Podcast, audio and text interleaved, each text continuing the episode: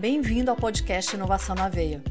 Eu sou Mariela Parolini e estarei com você nessa jornada que conecta boas conversas, pessoas interessantes e temas importantíssimos sobre o ecossistema de inovação e tecnologia. Vamos lá, pega o seu café e vem comigo. Tenho certeza que você vai gostar do assunto de hoje.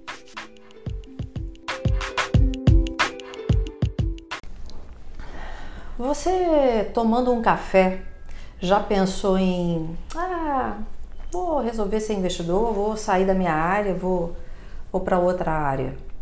O que que leva alguém a querer mudar a maneira de agir profissionalmente, mas também trazendo toda a sua bagagem? Que olhar que ele traz quando ele faz essa mudança? E para isso, quem está conversando aqui hoje no Inovação na Veia é o Igor Romero, que faz essa mudança na profissão dele e passa a ser investidor e mentor de startups. E ele vai falar para a gente qual é a perspectiva e qual a visão que ele tem hoje em dia. Igor, obrigada por estar aqui no Inovação na Veia. Obrigado, eu, Maria. Por favor, se apresente para que todo mundo saiba de onde você, como você traz a sua bagagem, de onde você veio para ser investidor de startups. Uma longa história. Eu, por formação, antes eu fui militar, mas depois, Militar? é, depois por formação eu sou engenheiro de telecomunicações, engenheiro eletricista. Eu entrei nesse mundo corporativo, depois eu fui é, fazer um MBA de gestão empresarial, fiquei mais um tempo no, é, no mundo corporativo. E aí em 2006 eu conheci o mercado financeiro, investindo em fundos tal, eu trabalhava numa das empresas da Ambev, do grupo GP, e, e, eu conheci o mercado financeiro. Aí eu comecei a investir em fundos de investimento e em algumas coisas. Em 2007 eu comecei a, a mexer com ações. Em 2008 eu estava morando fora do Brasil, teve a crise, eu perdi Hum. um, um dinheiro bom. E aí em 2009 eu resolvi estudar para valer isso aí. E aí eu já gostava desse mercado de ações. E aí eu comecei a estudar, estudar, e aí eu tomei gosto por ser trader no mercado de ações. Então a gente operava ações, dólar, índice, um monte de coisa Você já tinha voltado ao Brasil? já tinha voltado para o Brasil, voltei em 2009. E aí, neste ponto, eu comecei a conhecer algumas pessoas através do Twitter, porque naquela época só tinha É. o Twitter e tal. E aí eu comecei a conversar, conhecer algumas pessoas desse mundo de trader e, e a gente começou a se aproximar e aí a gente montou o que a gente chama de mesa proprietária, onde junta vários traders para trabalhar ao mesmo tempo, para operar no mercado ao mesmo tempo. Nesse ponto, é, eu segui em 2015 ou 16, acho que foi 15, não me lembro, eu comecei a empreender. Então eu tive, tenho uma empresa é, de saúde familiar com a minha mãe que é médica. Tive a empresa de café, aonde eu comecei a, a, a construir essa empresa de café.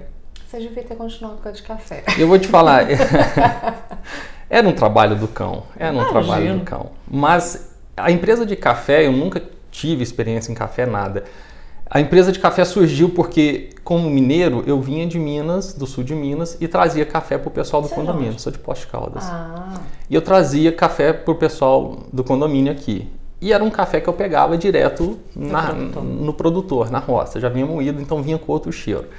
E eu comprava um saquinho ali a 5 reais e revendia aqui a 20. Eu falei, bom, e o pessoal comprava. O estalo me deu de abrir empresa de café quando eu, eh, eu voltei de Minas com 40 quilos de café no carro vendido e eu falei, pô, isso aqui dá negócio. Aí eu fui estudar para saber como é que tinha margem financeira sobre isso. E aí um do, do, do pessoal do condomínio lá, um dos meninos do condomínio falou, Igor, você não faz cápsulas para máquina de café, Nespresso? Eu falei, não, cara, mas vou ver como é que é isso aí. não, mas. Não, mas vou ver. Então, como investidor, depois eu vou falar um pouco na frente do investidor de startup, você tem que estar ligado em muitas coisas, É. muitas oportunidades.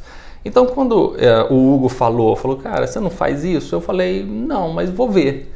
Quando eu comecei a estudar o financeiro disso, eu vi que tinha uma margem absurda em cima.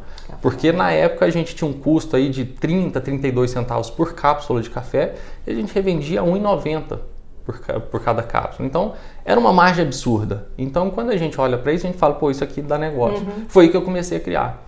Em 2015 ou 2016 que a empresa começou a crescer, 2017 aos poucos, é, 2018 a gente começou a tomar corpo, 19 veio, 20 veio a pandemia, 19 e 20 veio a pandemia. Aí a gente, todo mundo, a gente tinha muitos clientes que eram restaurantes, escritórios, a gente revendia para esse pessoal, porque a venda era grande e era todo mês, uma venda, uma venda ah, recorrente.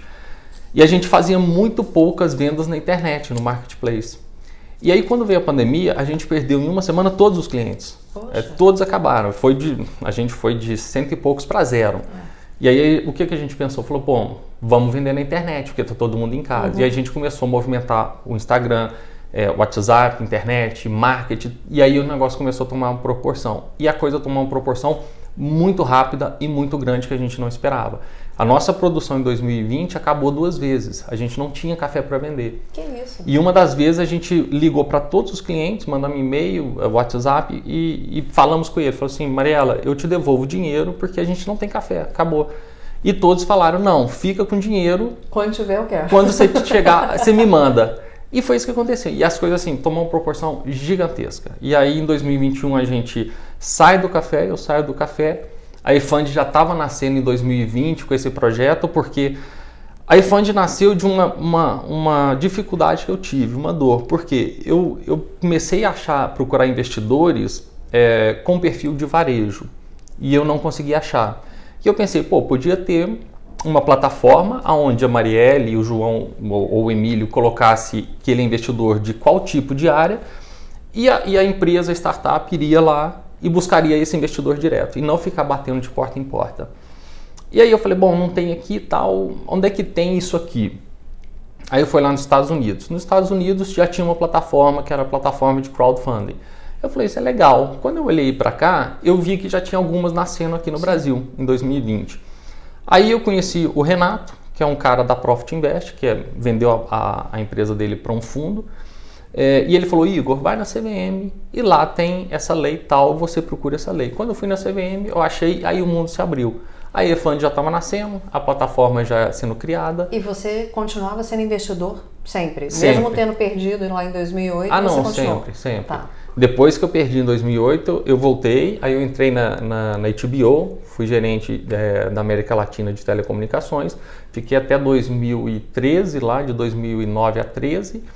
É, nesse tempo eu já vinha operando com esse pessoal, e aí a, a Mesmo coisa... tendo perdido, você Sim, foi aprender como Fui que aprender faz. isso. A gente foi aprendendo, estudando, aprendendo. E aí a gente começou a ganhar dinheiro e o negócio tomou uma proporção muito grande. É, e aí, voltando é, para a EFANG, em 2020 a gente entra com pedido na CVM, no final de 2020. Em 21 a CVM aprova a nossa plataforma como é, investimento em ativos alternativos. E aí a gente começa a trazer investidores, a trazer startups e as coisas vão se movimentando e tal que está até hoje. Muito legal. E aí, você, fa... você faz o que com a empresa de café? Porque isso me interessa. A café a gente vende. Você vendeu a Vendi café? empresa de café. Ah, Quando? Vendi no começo do ano passado, foi fevereiro, Em março. 2021? É, 21. Que aí você fica então só com essa Aí eu parte foco de o investimento. E sim, aí eu foco total EFAND. Porque investimento é, é o que eu gosto, eu sou apaixonado por isso. Apesar de ser engenheiro, eu, desde o começo sempre foi investimento. Eu acho que eu errei por não fazer finanças e ergonomia, fui fazer engenharia. Às vezes não, o caminho te levou para isso, né? Pode o ser. que, que você traz de bagagem, toda essa sua experiência vai contribuir, É. vai te, te É. diferenciar, Sim, com certeza. Sim. Me chamou a atenção você ser militar. Você é militar de qual? Eu fui em 2000 e entrei no serviço militar em... PM mesmo? Não, é Exército. exército. Minha avó Em- era do exército, por isso que eu tô te É, perguntando. a minha família toda foi. Meu avô foi pracinha da Segunda Guerra. Sério, meu também foi. Ué, É, pronto, ele só- era- é, com certeza se conheceram. Tomara. Então depois a gente conversa sobre isso, porque senão o podcast vai É, ser só vai- vai ser militar. Porque aí, então depois, isso em off a gente vai conversar. Mas voltando aqui então, porque agora a cabeça da gente começa a linkar umas coisas. É, quando você como investidor, você vai receber o pitch. Uhum. Eu não sei se Emílio comentou com você, mas o meu trabalho, a- além do de bariátrica que eu faço, né, que ele deve ter falado com Uhum. Sim, você, falou. tenho, eu sou fonoaudióloga e trabalho com oratória e media training. Falou. Eu tenho uma perspectiva quando eu vejo um pitch, que é diferente da sua Uhum. Sim. quando é investidor. Você como investidor, o que, que você observa no pitch? Mariela, a gente primeiro, é, eu vou te falar, eu, a gente quando vai fazer uma, um investimento, a gente nunca tem só o meu olhar. Eu sempre trago do Mikhail, do Renato Jarola, vai conversar contigo, do Kleber, de outras pessoas ao, ao redor, para a gente ter percepções diferentes. Porque, então você sempre leva com você? Sim, eu sempre tá. trago outras pessoas para que essas pessoas rolem um pitch, para eles me dar a percepção dele depois e eu agregar a, a, percepção dele à minha. É sempre assim que eu faço. Eu nunca tomo uma decisão única e exclusivamente na minha cabeça. Então eu sempre escuto para saber o que, que a, a, uma outra pessoa viu que eu não consegui ver. Então sempre que a gente vai fazer assim, o Igor olha o quê? Eu primeiro olho o empreendedor. Eu procuro empreendedores fortes. Por quê? Empreendedores fracos, ou o que a gente chama de empreendedor de palco, ele está preocupado só na fama. E quando chega uma crise, alguma coisa muito séria, uma dor muito grande, ele facilmente abandona o empreendedorismo. Eu falo para todo mundo, para um monte de amigos e investidores e empreendedores. O cara que quer ser empreendedor, ele tem que ser meio maluco. Você tem que passar por um psicólogo, um psiquiatra. Você falar que você é maluco, você vai. Por quê? Porque é todo mundo jogando contra. Aí você fala assim: você vai entrar num negócio todo mundo jogando contra? Vou, então vai. E qual que é a diferença entre esse cara e o cara da coragem? O cara da coragem, é, o empreendedor corajoso, ele ainda não sabe que tem um monte de gente jogando contra ele. E ele vai descobrir isso ao longo do tempo. E quando ele descobrir, se ele permanecer, ele se torna um cara maluco. Porque fala, eu vou e não tô nem aí. E é esses caras que a gente quer. É um cara que tem coragem, um cara que é meio maluco e fala, eu vou empreender e vou fazer isso aqui acontecer. Então, isso que a gente procura, tá? Alguns empreendedores que a gente olhou e falou, esses caras são muito bons. A gente já fez uma rodada no passado num cara que veio da comunidade. Então o cara desceu, ele tinha uma mini fábrica de desmontar computador para ele sobreviver. Ele pegou o dinheiro de casamento, que foi um presente de casamento da esposa, né, do, do sogro dele para a filha, para a esposa dele, que foi 60 mil, e hoje ele tem uma, uma, uma startup que fatura 2 milhões e pouco por mês. Que sensacional. Outro cara que a gente está fazendo uma rodada agora é o menino que parou os estudos dele, de Rio Preto, parou os estudos, foi abrir uma agência de marketing. Ele teve uma outra empresa antes, que era uma empresa que fazia indexação de sites no Google, porque as tá. pessoas não conseguiam fazer isso. Hoje o Google faz uhum. automaticamente, uhum. mas ele fazia isso quando ele tinha 15 anos. É, aí depois ele abriu uma agência de marketing, depois ele abriu uma empresa de delivery e ele pegou essa agência de marketing, incorporou dentro da de delivery e virou grande. Hoje ele fatura 4 milhões e pouco ao ano tá? e está crescendo. Então isso que a gente busca, empreendedores loucos, malucos, que têm coragem. Porque uma coisa, Mariela, é você falar, vou empreender e pegar 10 mil. Outra coisa é um cara maluco e fala assim, eu vou empreender e entrar no cheque especial. Uhum. Vai pegar dinheiro de empréstimo, dinheiro de, é, de investidor e fala, cara, eu vou colocar isso aqui em pé. E coloca. Então esse é o que a gente procura. Quando a gente olha para startup, a gente começa... Antes de falar da startup, como que você diferencia esse empreendedor de palco desse empreendedor corajoso? Só que você vai me contar isso no próximo bloco. Tá Só bom. um minuto.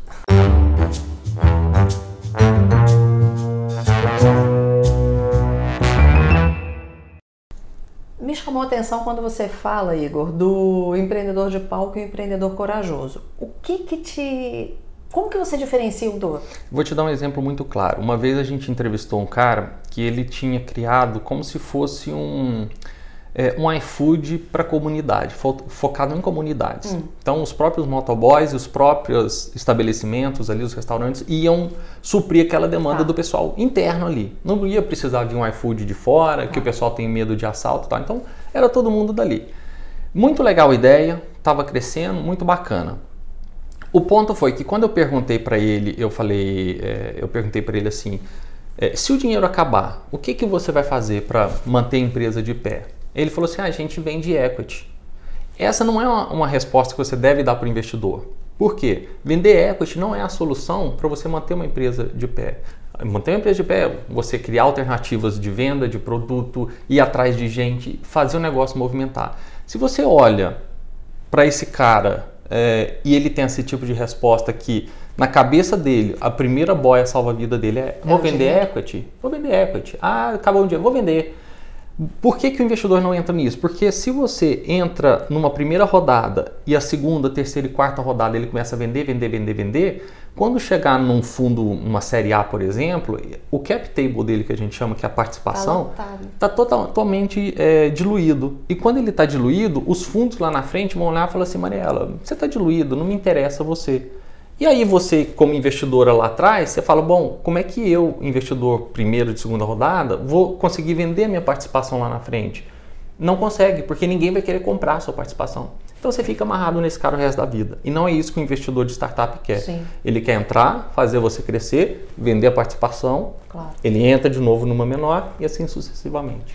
Agora, é, eu fico pensando, será que uma pessoa como essa ensinaram isso para ele? Você percebe se isso é dele, Uhum. uma percepção dele como empreendedor e a cabeça dele assim, ou se alguém ensinou para ele? Porque às vezes ele nem sabia o que era equity. Esse é o problema. Se alguém ensinou para ele nesse modelo, ensinou errado. Então, por que, que eu, como investidor, vou ter que entrar nessa pessoa errada? Não, é, virar essa chave leva tempo. Leva e- tempo, tá. ele tem que perceber. E quando você conversa com ele, é, você pergunta para a pessoa assim, Mariela, quantas outras empresas você já abriu, já fundou? Ah, já abri quatro empresas. Em quanto tempo? Em cinco anos. Uma por ano? Alguma coisa tá errada. Tá errado. Então você não é um empreendedor, você não consegue empreender. Você está aqui para passar o tempo de de desempregado, Entendi. entendeu? E a gente pega muita gente, Marielle, que resolveu empreender como um bote salva-vida porque não tinha emprego. E a gente pega muito empreendedor que largou o empreendedorismo para voltar a ser CLT, porque não conseguia entrar nesse mundo de empreendedorismo que é, muito complicado. Isso aí tem pessoas, alguns são empreendedores, outros não são e tudo bem, É tudo bem. né? É. A, a grande questão é essa. Então tá, então isso você percebeu que é de palco. E o que, que te chama atenção naquele que é corajoso? como ele resolve o problema. Então, a gente tem vários empreendedores que a gente conversa e fala: o que, que você vai fazer no momento de crise? Ou a gente até pergunta: o que, que você vai fazer se um player grande de mercado entrar, decidir entrar no mesmo viés que você? O que, que você vai fazer? São perguntas que você tem que ver como é a saída desse empreendedor. O que, que ele vai fazer? Ele vai, ah, eu vou vender equity de novo? Não. O que, que você vai fazer? Vou me associar a uma, a, sei lá, a um grupo econômico para me trazer mais receita, vou criar um produto para vender você, vou entrar nessa faixa de, de, de clientes que eu não estou observando. A iFund está mudando um pouco, a gente está abrindo um novo produto no ano que vem para abraçar todo o varejo que a gente está deixando de passar desapercebido. Isso é que é o, empreendedor. Ele olha para onde ele está deixando passar de lado e fala: é aqui que eu vou entrar também. Quais as características de comportamentos que ele tem, na verdade? é isso sim, que você é isso observa. aí. É isso aí que a gente observa. A característica do comportamento empreendedor. Isso. Como que ele passou na crise agora de Covid? O que, que ele fez para manter a empresa de pé? Porque um milhão de gente morreu. A gente na eFund, nos últimos 12 meses, nós entrevistamos umas 520 empresas nesses últimos 12, 14 meses. E a gente aprovou só 5 para receber investimento. É uma taxa de 1% de aprovação. Então, isso que a gente faz, a gente seleciona muito bem. Para quê? Para trazer ótimos ativos para os investidores Para ser bom para todas as para todo mundo, porque o investidor vai querer colocar dinheiro ali para ele ter uma rentabilidade no final desse investimento. O empreendedor está procurando dinheiro para crescer mais ainda e os dois e ambos vão se ajudar. O empreendedor trabalhando, tracionando a empresa e o investidor abrindo o network dele para um monte de gente. Muito bom. É assim. Qual é o segundo ponto? Então, o primeiro é o empreendedor, Hum. para que ele seja um empreendedor corajoso e não um empreendedor Sim, de pau. sim. O segundo ponto. A gente olha para a startup. O que, que ela está fazendo? É, qual é a solução dela? Primeira coisa, qual é a solução dela? O que, que ela faz? Qual é o tamanho do mercado dessa dor que ela está resolvendo? E que dor é essa? Que dor é essa que dói na Mariela? É isso que a gente olha. Se você falar, ah, é a- ah, ela não tem cartão de crédito. Não, tem. Todo mundo tem cartão de crédito hoje. Ah, então isso não é uma dor. A gente costuma falar que ele não está resolvendo um problema. Ele está criando um problema para a solução que já existe, que é o Tá. contrário.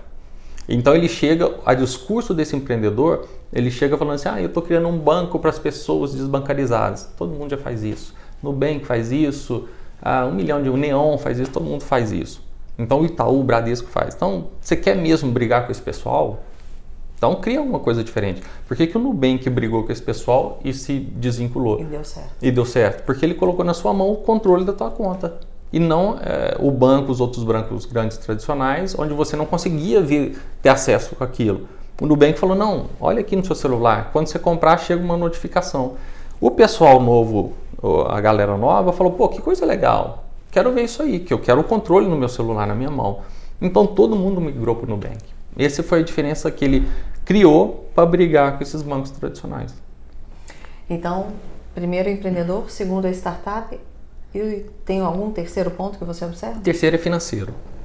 Financeiro a gente olha, não adianta nada você falar, Claro. é, tô crescendo, tô indo, tô faturando 2 milhões por ano. Quanto tempo você levou, levou 2 milhões? Ah, levei 10 anos. Pô, 10 anos, cara, então muda. Alguma coisa está errada. Ah, em 2 milhões eu levei um ano, um ano e meio. Tá alguma Opa. coisa certa aqui. Pera aí, o que está acontecendo aqui? Então isso que a gente olha também.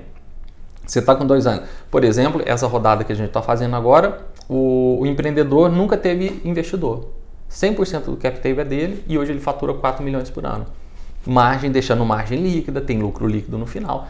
O que, que esse menino está fazendo? Vem aqui que eu quero ver. Chama atenção. Vem aqui que eu quero ver. É diferente quando você pega uma startup e antes, uns dois anos atrás, até ano passado, tinha muito aquela questão do tal do cash burn, que é vou pegar o teu dinheiro, um milhão, dois milhões, vou queimar o máximo possível para eu poder crescer e atingir o máximo possível. Só que eu, eu, como empreendedor, como empresa, eu tenho um acordo com algum outro fundo no futuro que eu vou receber teu dinheiro.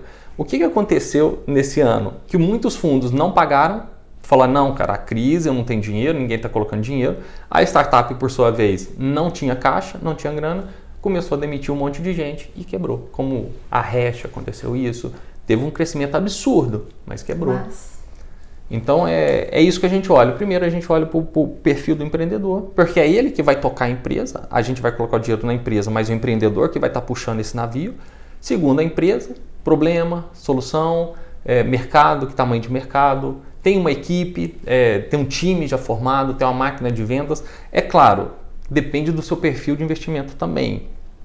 Nós procuramos startups nesse nível já com faturamento alto, com break-even, com time de, já montado, uma máquina de venda já montada, carteira de clientes, já uma coisa andando. Tem outros investidores, os investidores anjos, que gostam de entrar na ideia, por exemplo, e não tem problema nenhum nisso. É o perfil é dele, a tese, é a tese de investimento dele. Então, o João gosta de entrar na tese, no PowerPoint, como a gente é, fala, gosta de entrar no PowerPoint. Pois é, esse negócio. É, eu ia chegar nesse ponto. Uh, eu já, como eu trabalho com oratório e media training, já fui chamado para ajudar algumas startups e mesmo pedindo a minha ajuda uma vez, algumas vezes chegam para mim e falam assim, mas o que importa é o PPT. Não é assim. Não é, porque não é assim. o PPT ele vai complementar, mas se você é, é, teve uma, uma investidora anjo que eu conversei, ela falou, Maria, ela tem que ter brilho no olho, que tem. é a primeira coisa que você falou aqui, a primeira coisa que você olha é, é o empreendedor. empreendedor. Tem que ter brilho no olho. Como que vai ter brilho no olho se o que interessa para ele é só o PPT. Sim. Você tem que saber como apresentar esse PPT. Outra coisa que me incomoda ainda é a questão do decorar. É, essa mesma pessoa falou assim, Mariela, às vezes eu assisto um pitch um ano e meio depois, dois anos, é o é mesmo mesma coisa. pitch. É, é o decoreba. É o decoreba. É, isso a mim incomoda, eu não sei Sim. a você. Como que não, você percebe sabe isso? como é que você faz isso? Pergunta, faz uma pergunta no meio da, da, da, explicação. Ele se perde. Completamente. Ele se perde. O empreendedor que sabe do negócio dele, você pode perguntar o que ele quiser. Fala, você pergunta no meio, você interrompe ele, pergunta, ele vai voltar a explicação porque ele conhece a empresa por dentro. O cara que é empreendedor de palco, ele decorou. Essa é a diferença. Então, se você você está vendo que ele vem numa cadência ali direitinho, passando o slide com a cadência, você fala assim: deixa eu te fazer uma tá. pergunta. Só um minuto. Ele se perde. Então, quando ele se perde, aí você fala assim: não, pode voltar, tal, já respondeu. Ele fica assim: e agora? Onde é que eu estava? O empreendedor que conhece do negócio dele, ele vem te apresentar a empresa sem slide, sem nada. Ele faz você entender a empresa dele é, é, em assim, cinco minutos e sem slide, sem nada, absolutamente sem nada. Já que você falou em tempo, qual o tempo que te agrada, João Pitt?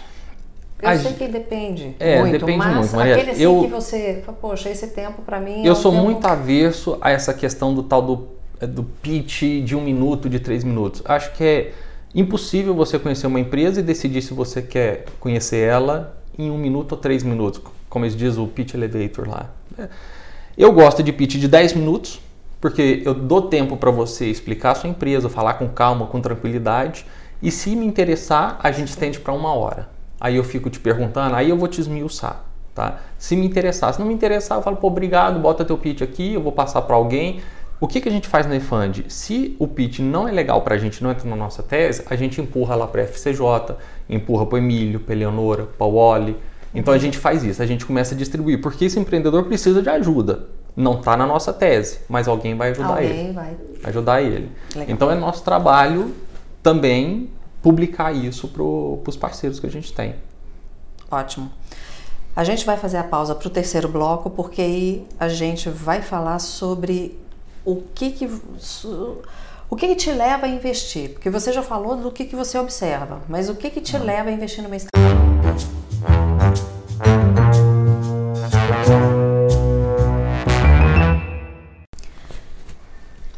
Igor, com tudo isso que você observa, quando chega aquele empreendedor que te mostra coragem, aquele empreendedor que conhece da sua startup, tem um time bacana, que você acha interessante o que ele mostra da parte financeira dele. Mas mesmo assim, o que, que te leva a investir? Para que você não mande para outros. Mariela, é como a gente tem. O investidor precisa ter uma tese de investimento. É, essa tese de investimento é como se fosse um checklist de um avião. Se tudo tiver ok, você está permitido a investir. E aí você está. Você ah, decide se vai fazer aquele investimento ou não. Se alguma luzinha ali for vermelha, você, você tira o pé já disso aí, é como um avião. Se alguma luzinha estiver vermelha, não decola, sai da pista. Se tudo isso, e aí vou, essa, essa investimento em startups, que eu já estou nessa há sete anos, é, eu trago muita coisa, muita experiência do mercado financeiro como trader. No trader a gente faz o quê? Se todos esses itens que eu defini estão ok, eu faço uma compra de posição, que a gente chama. Então eu compro uma posição, compro uma ação, compro alguma coisa. Se algum desses itens, depois que eu estiver comprado, acontecer tal coisa, eu saio dessa posição. É assim que a gente faz no mercado de ação. Mercado de ação você precisa ser extremamente frio, calculista e zero emoção. Por quê? Porque se você deixar a emoção tomar conta, você não faz mais nada e você tem prejuízo. Então, como que a gente faz? Se uh, tal preço bater em tal lugar, é, em tal, tal valor, se a ação acontecer isso, se ela acontecer isso, eu vou comprar ela vai subindo. Se a ação começar a cair abaixo de 20, por exemplo, eu vou sair da posição. Não importa o que me aconteça, eu simplesmente vou sair da posição. Aí o futuro, e se ela subir no futuro? Não sei o que vai acontecer, só Deus sabe. Então, como eu não sei, eu preciso sair. Startup é a mesma coisa. Se acontecer tudo isso que eu defini na minha tese com o, a startup, com o empreendedor, eu vou comprar essa posição dele. Independente se ah, é, vai chover ou vai ter uma crise, eu não sei. Eu não sei o que é o futuro. Então eu vou entrar, comprar uma posição.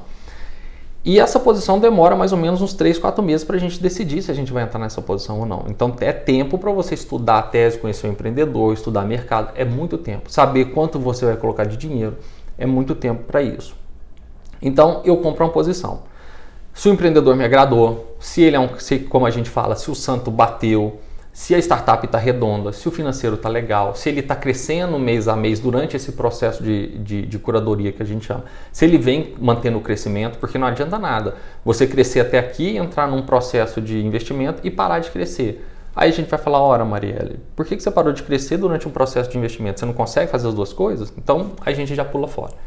Mas se ele manteve esse crescimento, aí eu não posso ter mais nenhuma dúvida se todo aquele meu checklist foi ok, eu não posso ter mais nenhuma dúvida de que, ah, não vou investir, porque toda essa tese que eu fiz está comprovada. Ele se encaixou em todos esses pedacinhos. Então eu invisto. Pode dar errado? Obviamente pode dar errado. É claro que pode. É risco. É risco. Pode dar errado? Claro que pode. E se der errado? Eu perdi meu dinheiro. Não tem problema nenhum. Mas o que, que eu vou fazer? E aí aqui distou um pouco do mercado de ações, porque no mercado de ações, quando você compra, você não tem mais é, uma, um poder sobre o que você está fazendo, sobre a sua ação. Você comprou, agora está na mão do mercado, de Deus, sei lá, está na mão de alguém, entendeu? Você só vai torcer para ela valorizar. Esse é o ponto.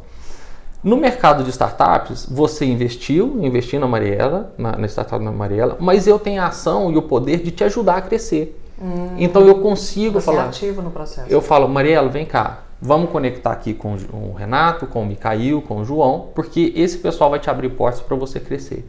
Então essa é a diferença e por isso que é tão legal investir em startup, porque você como investidor, você tem ativo, você faz, uh, você se sente útil nesse processo de crescimento. E aí é muito legal quando ela cresce, tem o exit dela lá na frente, você ganha um dinheiro é, legal, uma rentabilidade boa e você se sente útil falando, pô, eu ajudei ela a crescer e vendi minha participação. Então, isso é muito bacana nesse mercado de venture capital, de startups. E é isso que te estimula a continuar. É isso que estimula a continuar. Eu, hoje eu tenho, ó, invisto tanto na eFund, nas operações que a gente coloca na eFund, eu invisto na pessoa física, a eFund não investe, ela é só uma plataforma para mostrar para a CVM que está tudo sendo feito, a gente é okay. é autorizado pela CVM, E, mas eu, Igor, como pessoa física, eu invisto junto com os outros investidores. Você e aí, faz parte. Eu faço parte do, do pool. Porque eu, eu vejo que na nossa visão, eu como uh, fundador da empresa, eu preciso estar junto com você que é meu investidor. Porque senão, qual é a confiança que você, investidor, teria em mim no seguinte ponto, você me trouxe uma startup, mas você não vai investir? Por que, que eu deveria investir se nem você vai? Uhum. Então, a gente investe. Eu invisto em todas as rodadas é, na, na, nas, nas startups que vêm no nosso portfólio, junto com todo mundo. E qual a sua perspectiva para 2023? Se você, pela sua perspectiva, que orientação você daria para as startups, assim, de uma forma geral, para 2023? Bom, eu dou uma orientação que eu sempre é, fui muito nessa, nesse viés. Eu nunca fui muito adepto do tal do cash burn, de queimar dinheiro doidado e contar com uma rodada futura. É, então eu sempre fui muito adepto de startups que olham para a última linha do DRE. Você pode ter um prejuízo? Pode. Mas está tudo controlado? É um prejuízo controlado? É um prejuízo controlado. Eu sei quando esse prejuízo vai acabar e vai se tornar lucro. Tá bom, esse prejuízo é grande ou é pequeno? Ah, é muito grande. Alguma coisa está errada. Porque quando você começa, e a, e a, conta é muito fácil, Mariela, é assim, para você ter lucro você tem que ganhar mais do que você gasta. Simples assim. Não tão simples é assim. É simples, Mariela. Você... Deveria ser. você tem que ganhar mais e gastar pouco. Se isso está dentro da. Tem, tem horas que você fala assim, não, esse mês, esses próximos meses eu preciso gastar mais para atingir certos patamares, mas eu tenho um caixa aqui que vai me suprir tudo isso. Ok. O problema é quando esse prejuízo começa a ser maior mensalmente. E aí você vai entrar num buraco, numa, num, num lugar que a gente chama de Vale da Morte. Vale da Morte representa. A Vale da Morte é o primeiro ciclo de uma startup. Todo mundo entra ali. Nenhuma empresa pula isso. E o Vale da Morte representa 90% de, de, de morte das startups. Por uhum. isso chama o Vale da Morte. Então, 90% das empresas que se iniciaram vão morrer ali, nesse primeiro passo. E por que, que a gente pega a partir do break-even? Porque quando o cara atinge o break-even, ele tem 10% de risco de morrer, porque os 90% ele já deixou para trás. E é ali que a gente entra. Então, se você olhar na perspectiva de investidor, eu tenho 10% de perder meu dinheiro. Simples assim. E quando eu tenho um retorno ah, para a startup, eu tenho um retorno de múltiplos de 1, de 2, de 3. Então eu estou falando de 100%. Então quando você risca o zero, você tem 1 de risco para 10 de retorno. Ótima operação. E é assim que a gente faz no mercado financeiro também. A gente olha 1 de, de prejuízo para tanto de retorno ali na frente. O que, que eu olho para as startups, para os investidores e para os empreendedores no ano que vem?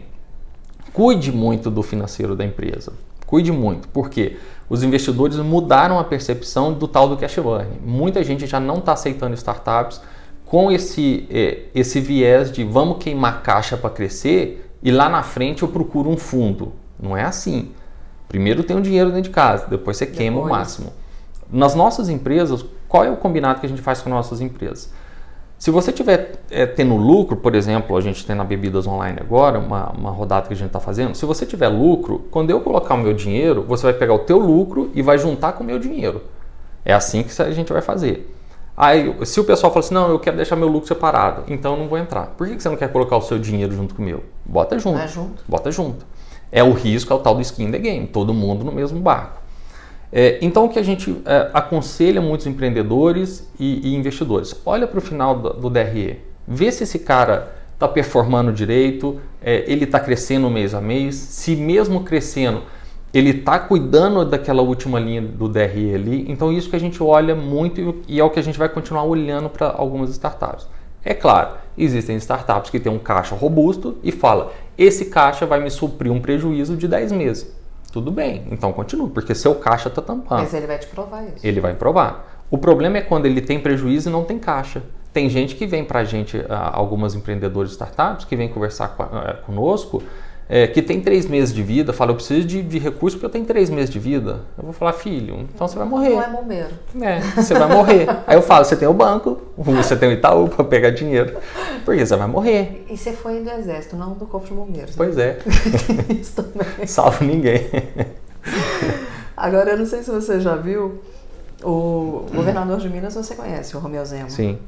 Ele é de Araxá, né? Então nós o conhecemos e a família dele há alguns anos. E o seu Ricardo, que é o pai dele, ele tem 10 mandamentos. Você já viu os 10 mandamentos do Não. seu Ricardo Zema? Eu vou te mandar depois. Eu não vou lembrar aqui é, exatamente quais são os 10, mas no cartão de visita dele, do, do Grupo Zema, sempre tem Tá o. Mas se você der um Google, é 10 mandamentos, seu Ricardo Zema, você vai achar. Um dos pontos é gaste menos do que você ganha. É, tá vendo? E o último é trabalhe, trabalhe, trabalhe, É trabalhe, aí. trabalhe, trabalhe, trabalhe. É Tem várias vezes.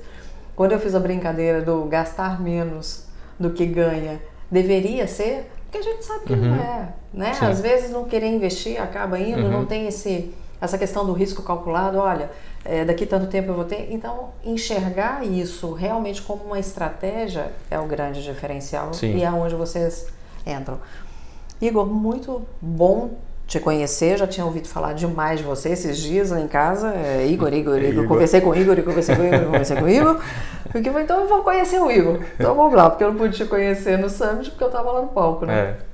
Mas legal. foi um prazer. Foi um prazer Espero foi que meu, você Mariana. volte a BH e a gente possa tomar um café lá em BH. Vamos. Comer um queijo, como bom mineiro, então não precisa É, nem pois falar. é. Um café, um É, queijo, um pão de nem queijo. falar, não. a gente marca isso. Mas eu queria, por favor, quem quiser encontrar você nas redes sociais, a sua empresa na rede social, aonde que te acha? Mariela, o site efund.com.br. É de Fund. Efund. Efund. Efund. E-F-U-N-D. Efund. Tá. É, o Instagram é Efund Investimentos, LinkedIn Efund Investimentos, é, que mais? Facebook Efund Investimentos. Coloque Efund Investimentos, você vai encontrar alguma coisa ali. E, e no LinkedIn procura lá Igor Crispim Romero, que vocês vão me achar lá também. É, e o seu Instagram qual que é? O meu é Igor C, CRP. CRP. Isso aí. Foi um prazer. Espero Prazer foi meu, Mariela. Sempre que quiser conversar algum respeito sobre investimento, sobre mentoria de startups, aqui está sempre aberto. É só, Só falar. Mariela. Vamos conversar? Bora. Só me A chamar, marca um Mariela. café, tá bom? Obrigada. Obrigado, viu? querida. Para você que está acompanhando Inovação na Veia, mais uma vez, meu muito obrigada. Te espero no próximo episódio. Mas antes, lembra, arroba podcast.inovação na veia, arroba café com Mariela Parolini. Te espero, hein, no próximo episódio. Um beijo, Deus te abençoe. O podcast Inovação na Veia é uma iniciativa da FCJ Venture Builder.